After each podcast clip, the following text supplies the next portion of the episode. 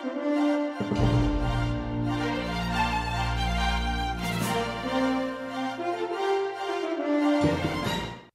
众朋友好，欢迎收看这一期的热点互动。今天是五月十五号，星期五。本期节目，我们先来谈一谈川普近来对中共最强硬的表态。他说可以切断两国之间的一切关系。那么，然后我们再来分析一下，在中美日关系日趋紧张的大背景下，美中第一阶段贸易协议是否有可能半途而废？今晚我们还是请来两位嘉宾，一位是在现场的时事评论员唐靖远先生，唐靖远先生您好。主持人好，观众朋友大家好。嗯，好的。还有一位是通过 Skype 和我们连线的南卡大学艾肯商学院讲席教授谢天教授。谢天教授您好。主持人好，大家好。好，谢谢二位。好，观众朋友也欢迎您在节目中间呢发表您的观点，或者在视频下方留言。好，那唐姐先生先请您来谈谈。我们知道川普这个昨天他这个一席话引起了很多的。热议啊，就是他他在这个接受福克斯新闻采访的时候，他说我们可以切断和中国的关系。那么然后他紧接着说，他说这个是什么？会有什么后果呢？就是我们可以省下五千亿美元。所以先请您解读一下，在您看来，他说这个可以切断和中国的一切关系，是呃是主要是指经贸关系，还是说它有可能也延伸到中美关系的其他方面？嗯嗯。首先第一个，我觉得他这里说的这个表述应该是很清楚的。就是他虽然只提到了经贸关系，但是他所说的这个一切关系，我认为它其实是包括一个很全面的，就是在政治、经济、科技等等全方位的一个关系的可能这种中断。就是他至少他在发出这样一个警告。那么他虽然只是拿着这个经贸关系来说事儿呢，其实我觉得只是一种含蓄的一种表达，一种方式。因为我们看到一个非常突出的一个东西，就是我们知道。他这个所说的切断所有的关系，其实我们换一句话来表述，它其实就相当于全面脱钩嘛，对吧？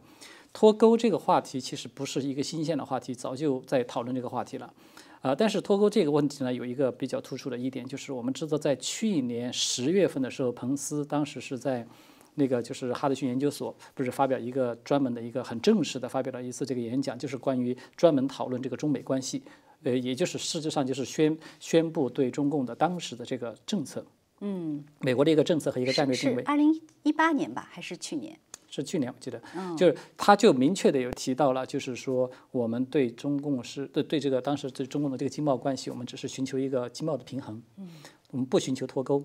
但是现在我们看到，川普应该是从川普的嘴里说出来这个，就是说全面切断关系，也就是全面脱钩。我我觉得还是第一次。是第一次，他在一个很公开的场合，虽然不是很正式，是吧？不是说正式的来做一个发布会这样的一个宣布，但是他是在接受记者采访的时候是很公开的这样一个场合说出这个话，所以我觉得这个过程其实至少已经可以清楚的说明，美国现在对中共的整体的这个战略。对中共的这个政策，它其实已经在发生一个根本性的转变，现在正在处在这个转变的过程之中。对，对，至少他在这么想。但是我看到也有人说，当然就是有呃，我看网上不少反共的人很很欢迎川普这个态度，但是也有人说，呃，希望他不要再摇摆。所以您觉得他这个是这种表态是一时的这个生气说出来的呢，还是说他真的呃，就是就以后就是您认为他不会再有对中共这个态度，不会再有其他的摇摆吗？我是这么看的，我觉得他应该说这个话是经过这个慎重的权衡和考虑之后说出来的，不太像是他一个随口的心血来潮的一个表述。为什么呢？因为我觉得他这个跟中共是否要全面脱钩，它其实涉及到一个关键的问题，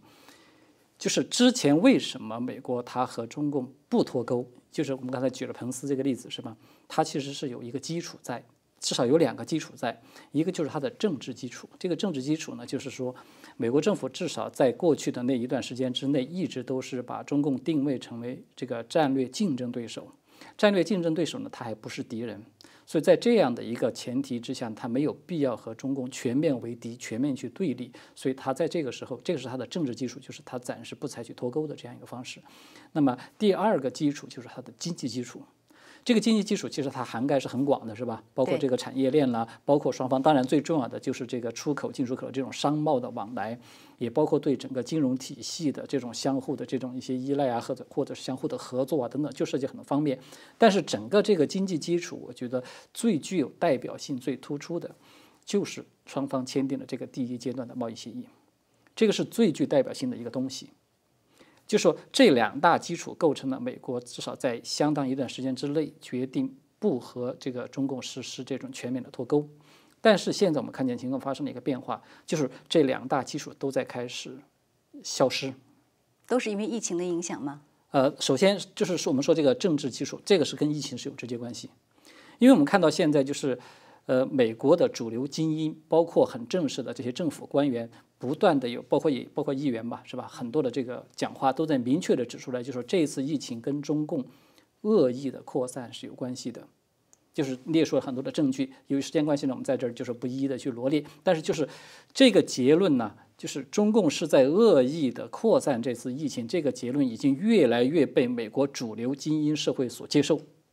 所以它就会带来一个巨大的后果，一个问题就是美国主流社会整体上对中共的定位在开始发生变化。现在你看好多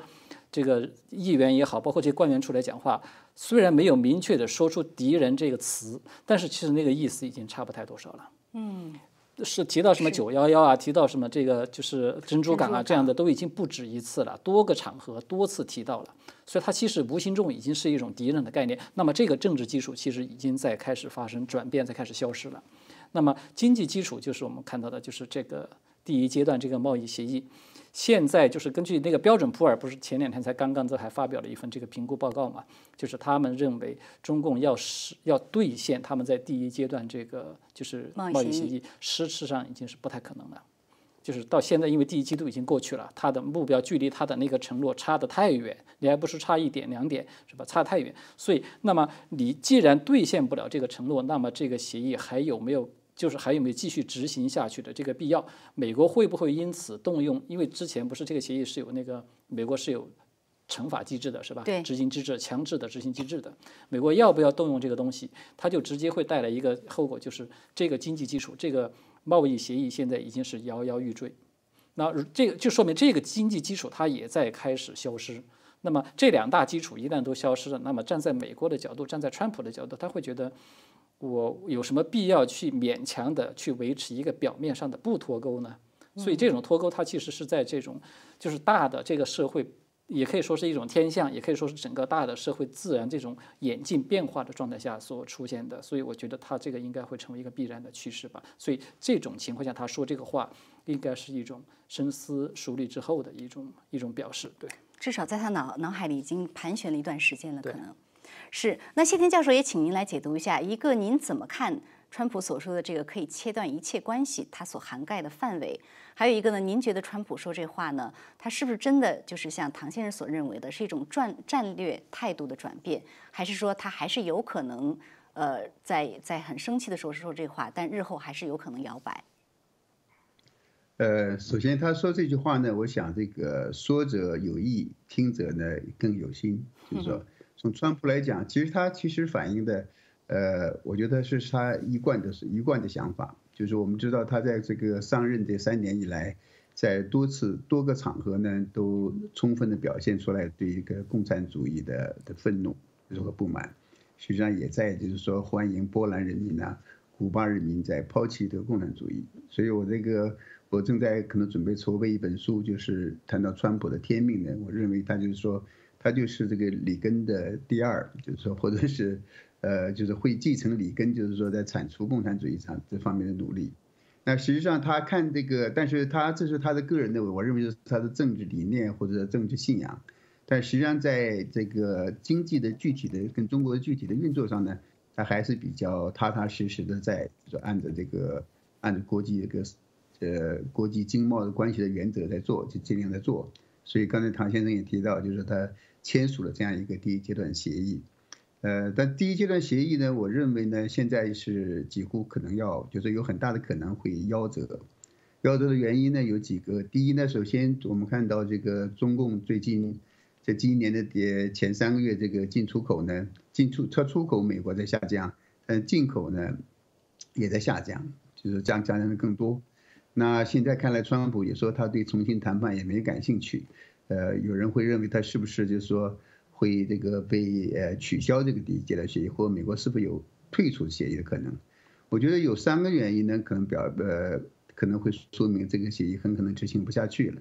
第一个就是刚才静远也提到了，就是这个政治意愿的问题，就是说中美双方的这个美国双方，美国高层政府高层已经几次的表明要追究中共在武汉瘟疫上的责任，就是要调查这个事实。我们不要蓬佩奥的话呢，让中共那个大为光火，他们也一直在就是说在反复的不断的攻击这个川普高内阁的高级成员，就是说双方这个政治上的互信呢，我们看到已经几乎在消失殆尽。的川川普对习近平的评价，他从什么老朋友啊、好朋友到那个我不确定是不是朋友，到现在呢，就是说他现在想，我现在想跟他连，呃，跟他讲话的意愿都没有了。你就看到他们两个人政治信任和政治意愿上呢，就已经呃没有太多对话的基础。第二呢，这个就是这个经济问题了。我觉得这因为这个上次的，呃，贸易战到现在的贸易战。到这个瘟呃武汉瘟疫呢，造成中国经济的那个困顿。现在中共的出口啊，中共的出口受到极大的打击，现在的外汇储备也非常少。第一阶段协议里边要求购买的这些五百亿美元的农产品呢，现在中共也没有兑现。还有一个呢，就是说它这个七百呃七百亿的那个能源产品，还一共这个两千亿的每年增加两多增加两千亿美元的产品，所以中共恐怕现在没有这个能力去满足。这是第二个经济问原因，第三个呢就是市场的因素啊。我们知道，这过去这个两个月，就是说沙特阿拉伯和俄罗斯在这个石油战上、价格战上呢，导致这个全球石油价格呢大幅度下跌，甚至这期货都跌到这个零以下，这都是历史上就是从来没有的出现，几乎从来没有出现的现象。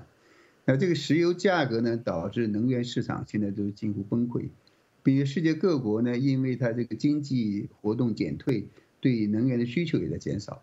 而中国如果现在是说它在第一阶段协议中有七百多亿呢，是七百五十亿是要购买美国能源产品的。现在它既然它恐怕也没有这个必要，也没有这个能力来购买。即使购买的话呢，就是可能达到了这种，比方说多少多少大卡的那个总数，多少桶原油的总数，在价格上呢，数量上钱的数量上呢，恐怕也达不到要求。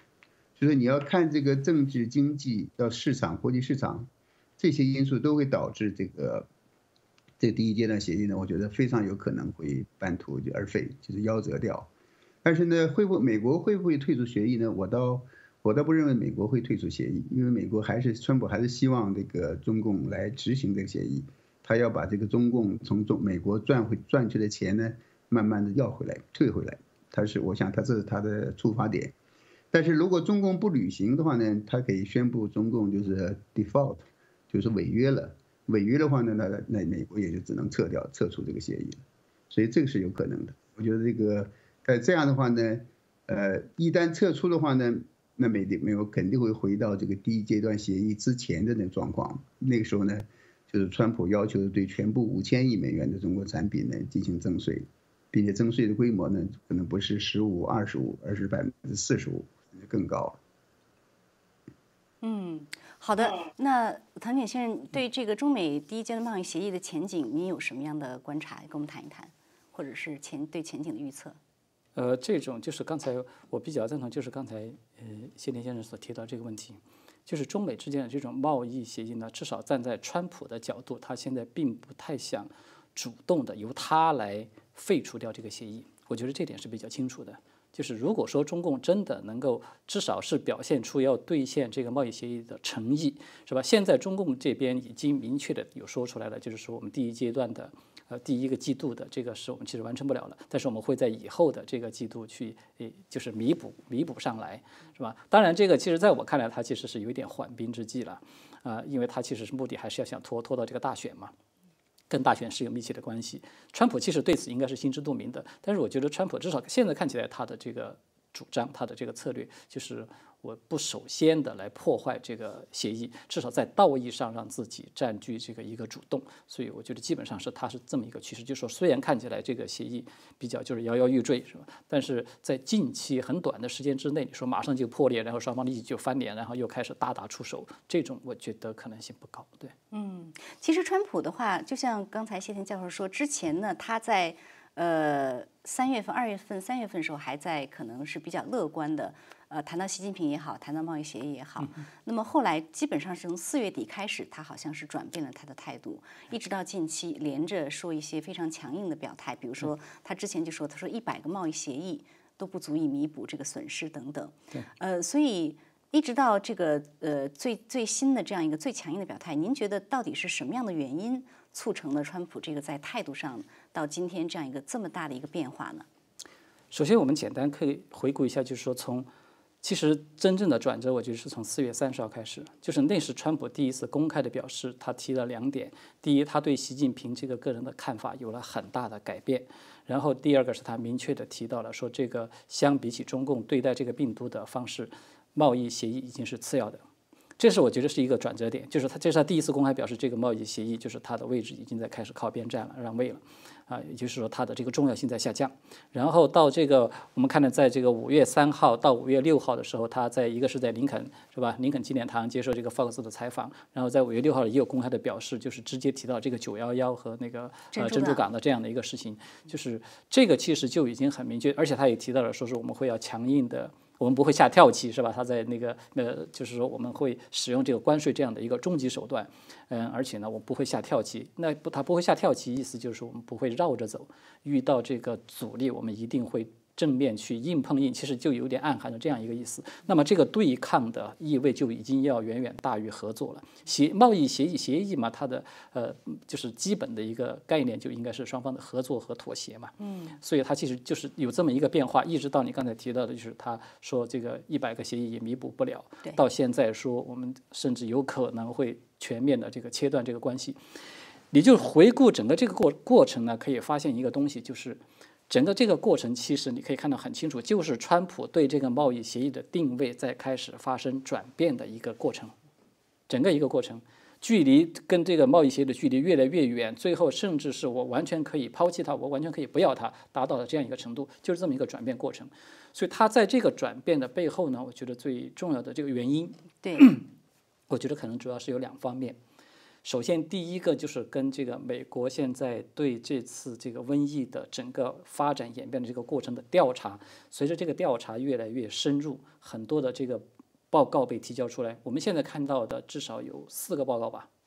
一个是就是五眼联盟发布的这个调查报告，对吧？一个是那个。美国国土安全部和 FBI 联合发布的一份调查报告，然后第三份报告就是那个 NBC，就是他们引述了说一家这个机构专门调查那个手机信息的这个报告。对，十月份的对他们发现这个武汉这个 P 四实验室的手机信号有问题，就是很可能间接的证明，很可能是它是出了一个事故。然后最近的一份就是 CIA 发表的一份这个报告。我们看见这四份报告，其实它可以看出就是得出了两大结论：第一，很有可能这个病毒就是起源于实验室的。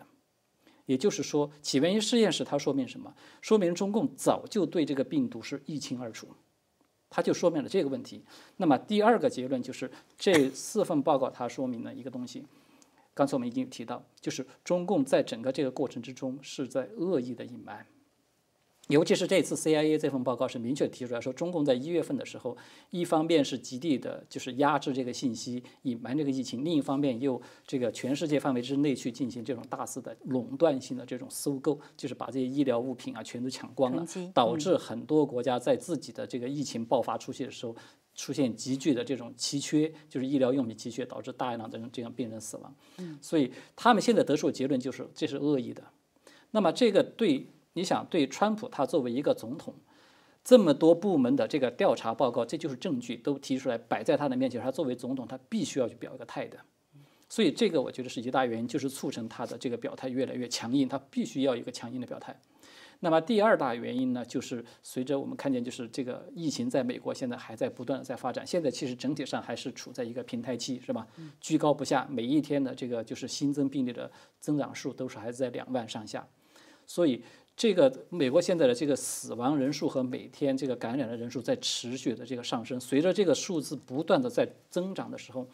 其实美国国内整体民众的这种民愤，对中共的这种就是排斥和这种讨厌，或者说是就是不满，对吧？这个情绪是越来越高的，相当高，这是越来越高的。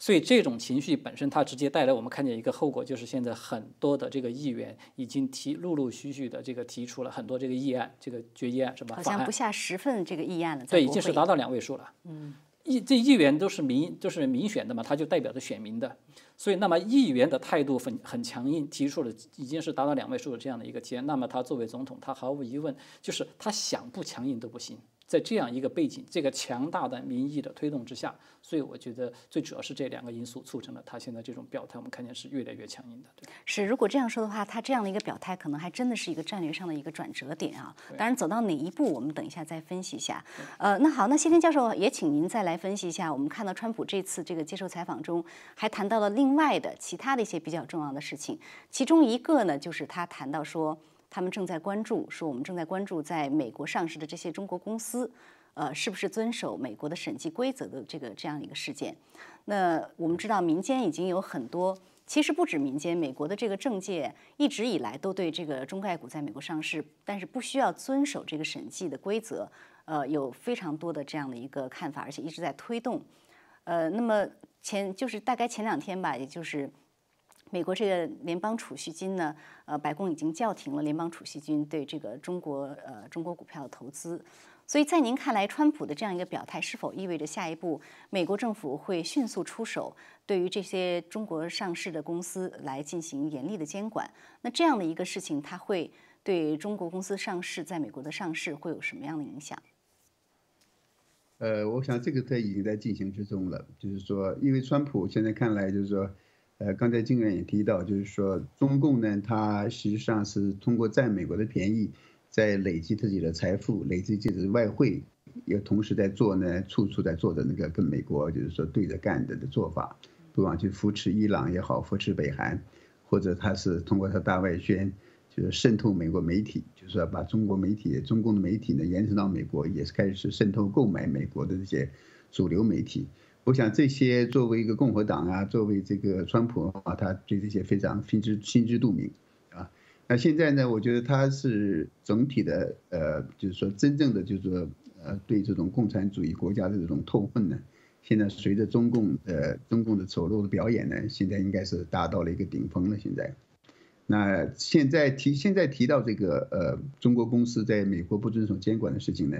这是一个，这是其中的一个要求这个联邦。呃，退休基金撤出中国，这是第二。还有一个呢，我记我我记得以前这个大概呃半年前就有其他公司呢，其他的民间的机构呢提出，就是说中国要中国来偿还那个当年清朝的那个债券的问题，就是说当年那个湖广铁路债券的问题，这个也达到上万一两万亿美元。那现在呢，被这个美国的主流这个主流社会呢，现在又提又提出来了，所以你可以看出来，就是说。美国应该是在全方位的对中共的资金，就是说，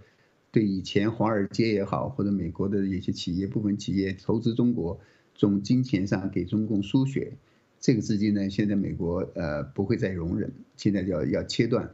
那这个他也实际上，美国也不需要，川普也不太需要新的立法，他现在完全就可以通过他这个行政命令呢。就可以就是按照现有的法律要求这些中国公司必须接受跟美国一样的那个财务申报、财务报表的准则，所以呢，这个我觉得是他他肯定会下一步很容易会做的，所以可以在在另外一方面能斩断这个中共的这些经济上的来源。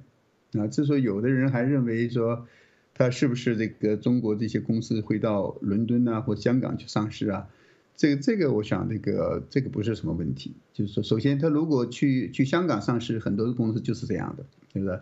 但是去即使去香港，我想这个香港的法律现在呢，至少现在司香港的司法体制它大概还没有完全被中共渗透的情况下，那在香港的法律下机制框架之下，中资公司如果还是这样，就是在报表上不清不白、不够透明的话呢，在香港也会出现问题。至于在伦敦的话呢，上市的话，我觉得这个，呃，它实际上跟美国的这个金融体系呢，实际上是连在一起的。因为美国这个和香港，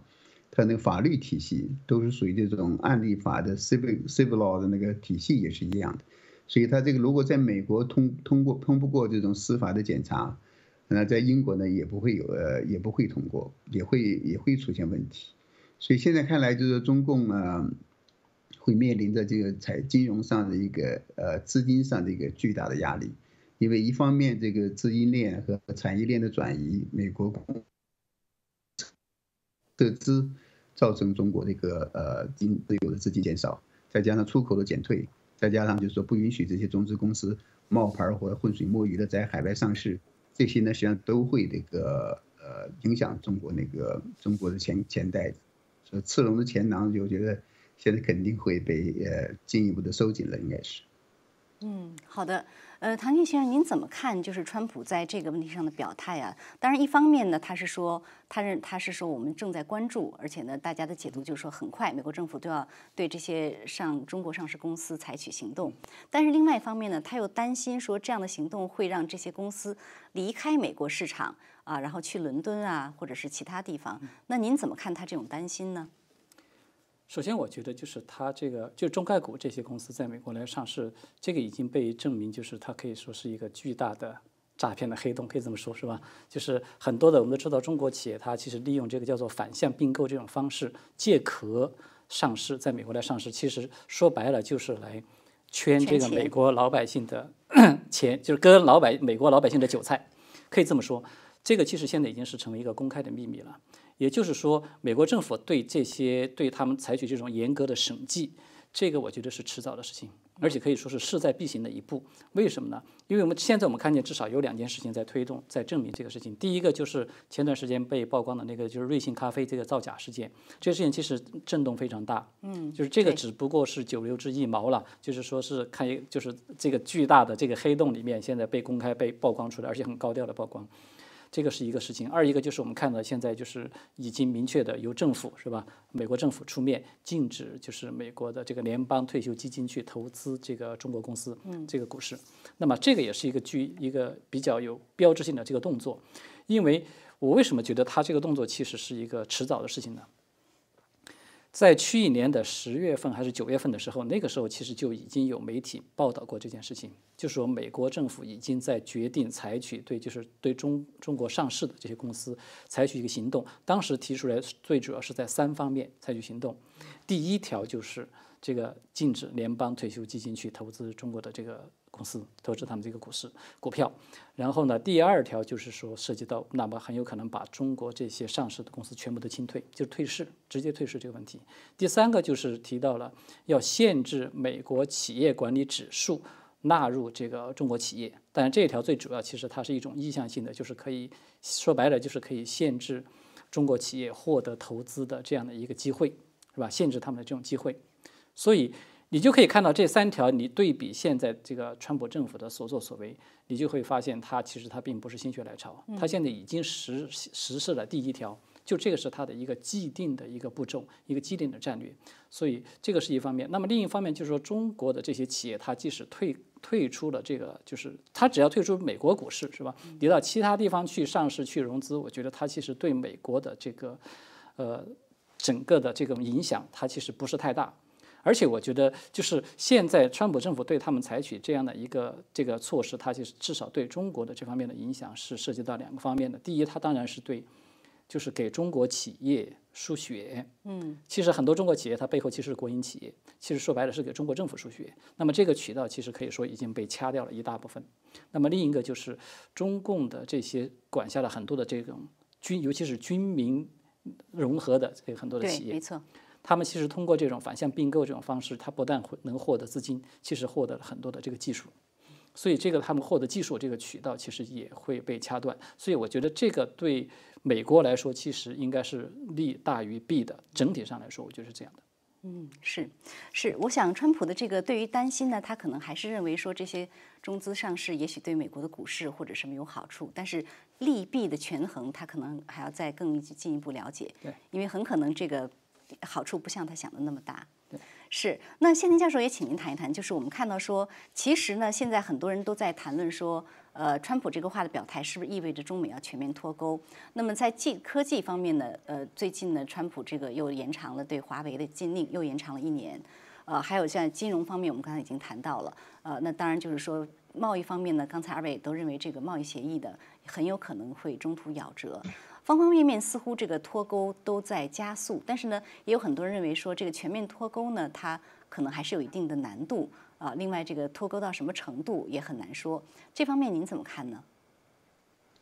呃，首先我仔细看了一下川普所谓的那个全面脱钩啊，他说如果切断和北的整个联系，那我们就是失去五千亿美元。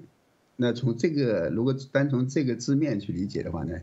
他现在所谓的全面呢，是指的是那个经济和贸易上的全面脱钩，对吧？这是就是从这点这点上看。但是我们讲那个刚才那个经员也谈到，就是说显然这个。呃，川普政府真正在做的呢，还不止于在光是经济和贸易上面，对吧？我们看到这个在科技上的脱钩，在对华为呀和那个中兴这样的的限制，并且呢，他甚至对这些其他国家的那企业，包括比方台积电啊，是呃给他那个构成了巨大的压力，让台积电呢，就是本来。呃，台在美国企业、美国和日本企业开始就是说对对中共、中共的华为这些实行那个封锁以后呢，实际上台积电就成为这个中国企业就是说获取芯片的最最最大的一个途径了。那现在美国原把要求他呢，就是说把这个呃，如果你有美国的是美国的好像美国的一些就是说技术组件有技术的有百分之十几、二十几以上的，二十五好像是。你就不能再卖给中国，那现在可能把它降低到百分之十十几，那现在就等于说逼着台积电呢，就是把它这个就是跟也跟华为脱钩，那现在华为马台积电马上就同意，就是说在在美国投资设厂生产那个七纳米的那个芯片了，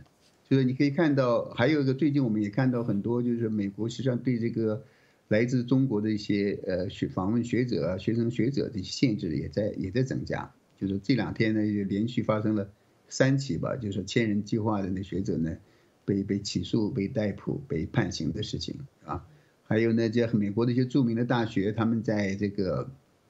在接受中国的留学生的方面也有所那个也有所限制。现在就是说，明显的就是说没有接受那么多来自大陆的学生，并且也会开始限制这些学生呢在学哪哪些专业。就是说，你可以看到在这个科技方面的那个脱钩。和在甚至在科学技术这个教育领域的那这些脱钩呢，也在进行之中。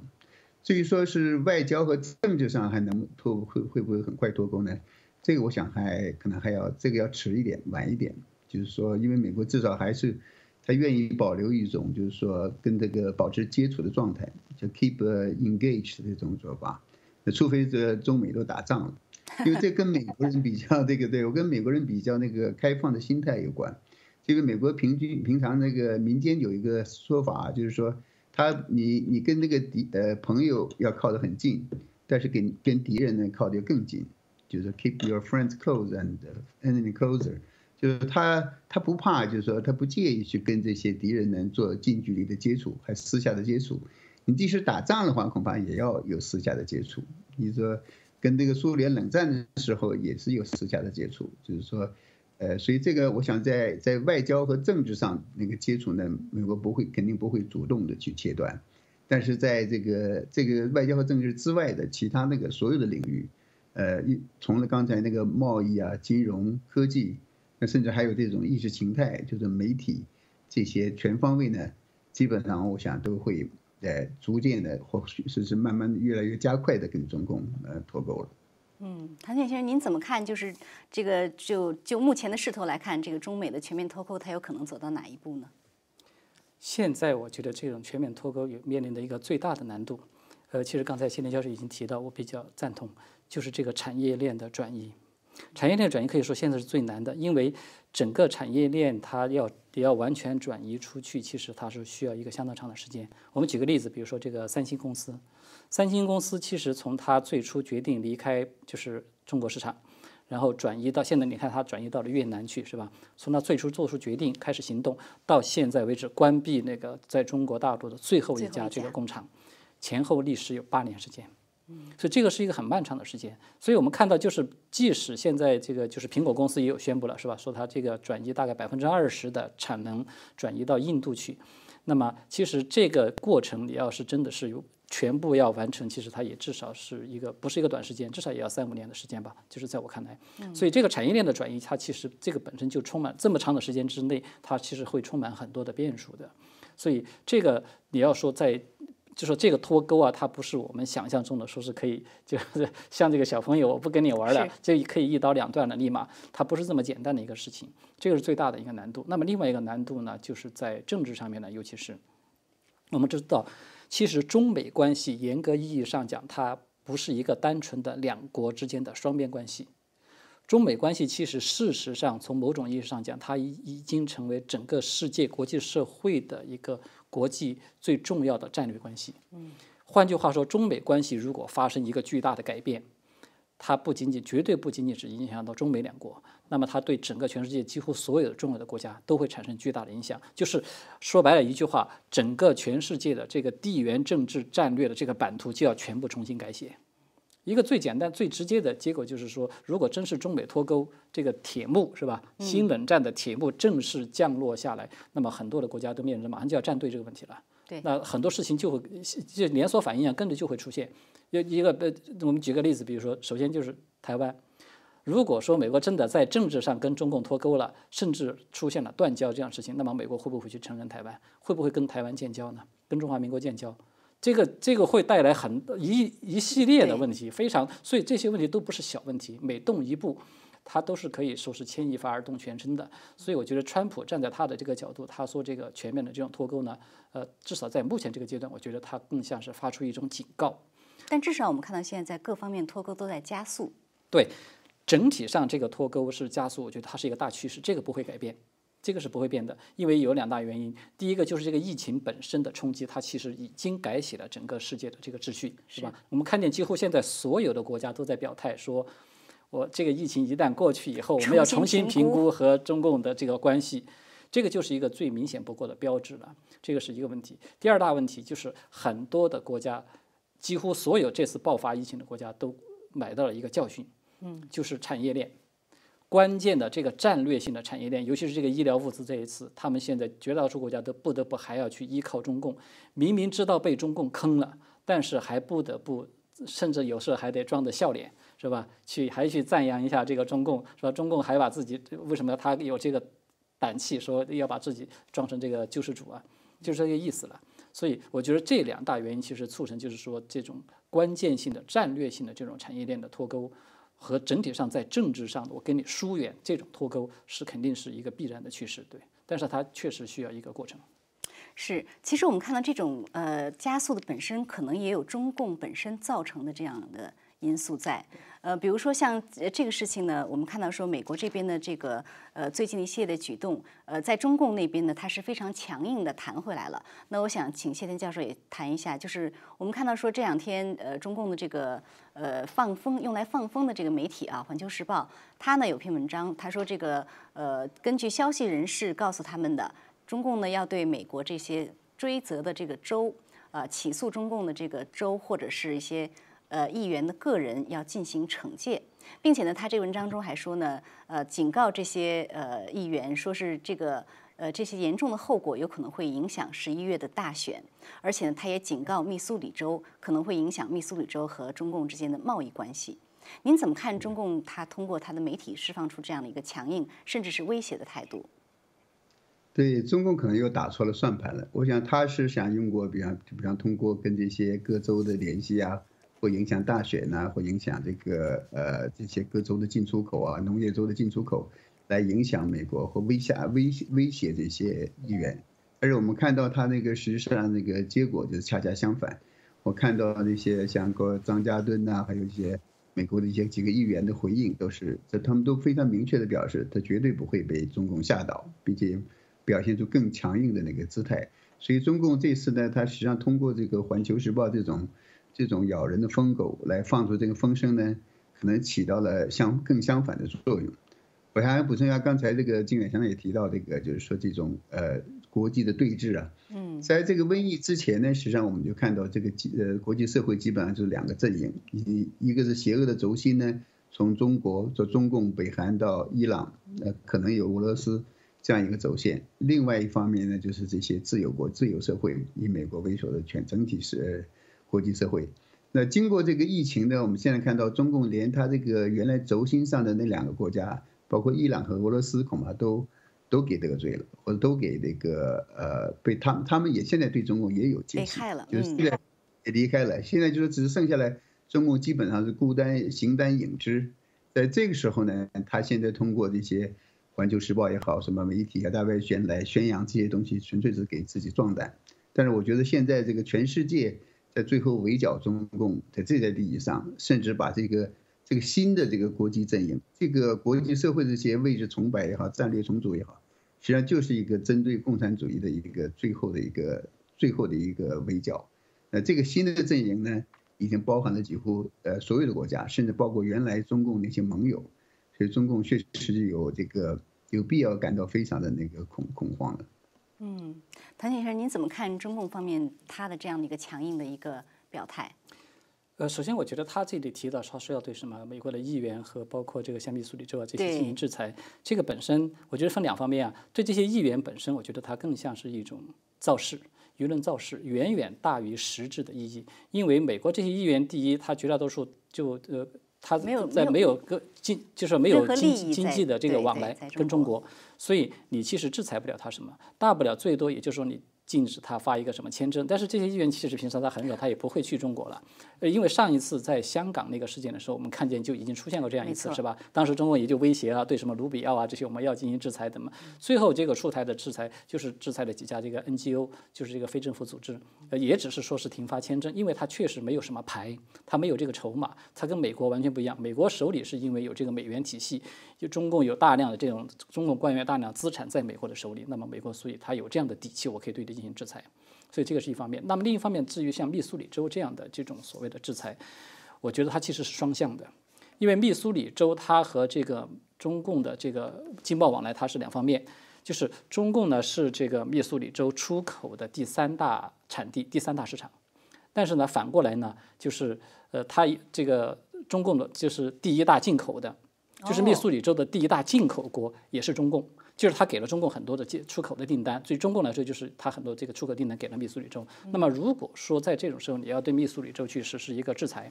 那么就是双向的了。你制裁，当然密苏里州当然它的很多东西可能一时卖不出去了，对，我不从你这我不卖给你，但是我也不买你的东西了。对。那么相应的，我们都知道，现在其实中共最关键的就是这个外贸订单是他现在最渴望的，他是最需要的。由于外贸订单的缺失，已经导致不仅导致他的外汇的这种减少，更主要的是带来了这种大量的失业人口，这个已经严重的危及到了中共的统治。所以这种制裁，你可以说其实是一种两呃，我们说白了就是是一种两败俱伤的，或者杀敌八百什么自伤一千差不多就差不多是属于这样一种状态。对中国来说，你起不到作用的。他制裁的目的是什么？他是想要阻止这些，就是对他进行起诉，对吧？这是他的呃最出发点。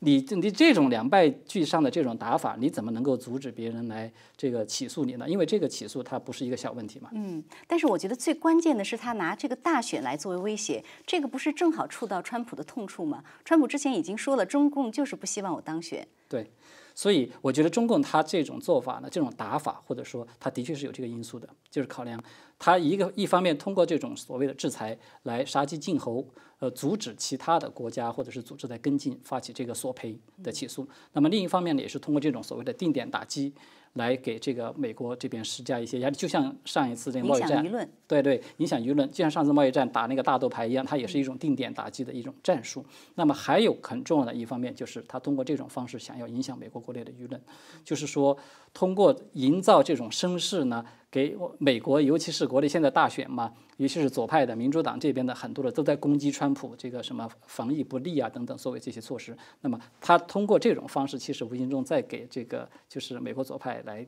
递这个刀子吧，就是我们叫递刀子、递弹药。对对，就是来打击川普的政绩。对，嗯，好的，好，非常感谢，因为今天时间有限，我们节目时间很快又到了，感谢二位的点评，我们也感谢观众朋友收看，下次节目再见。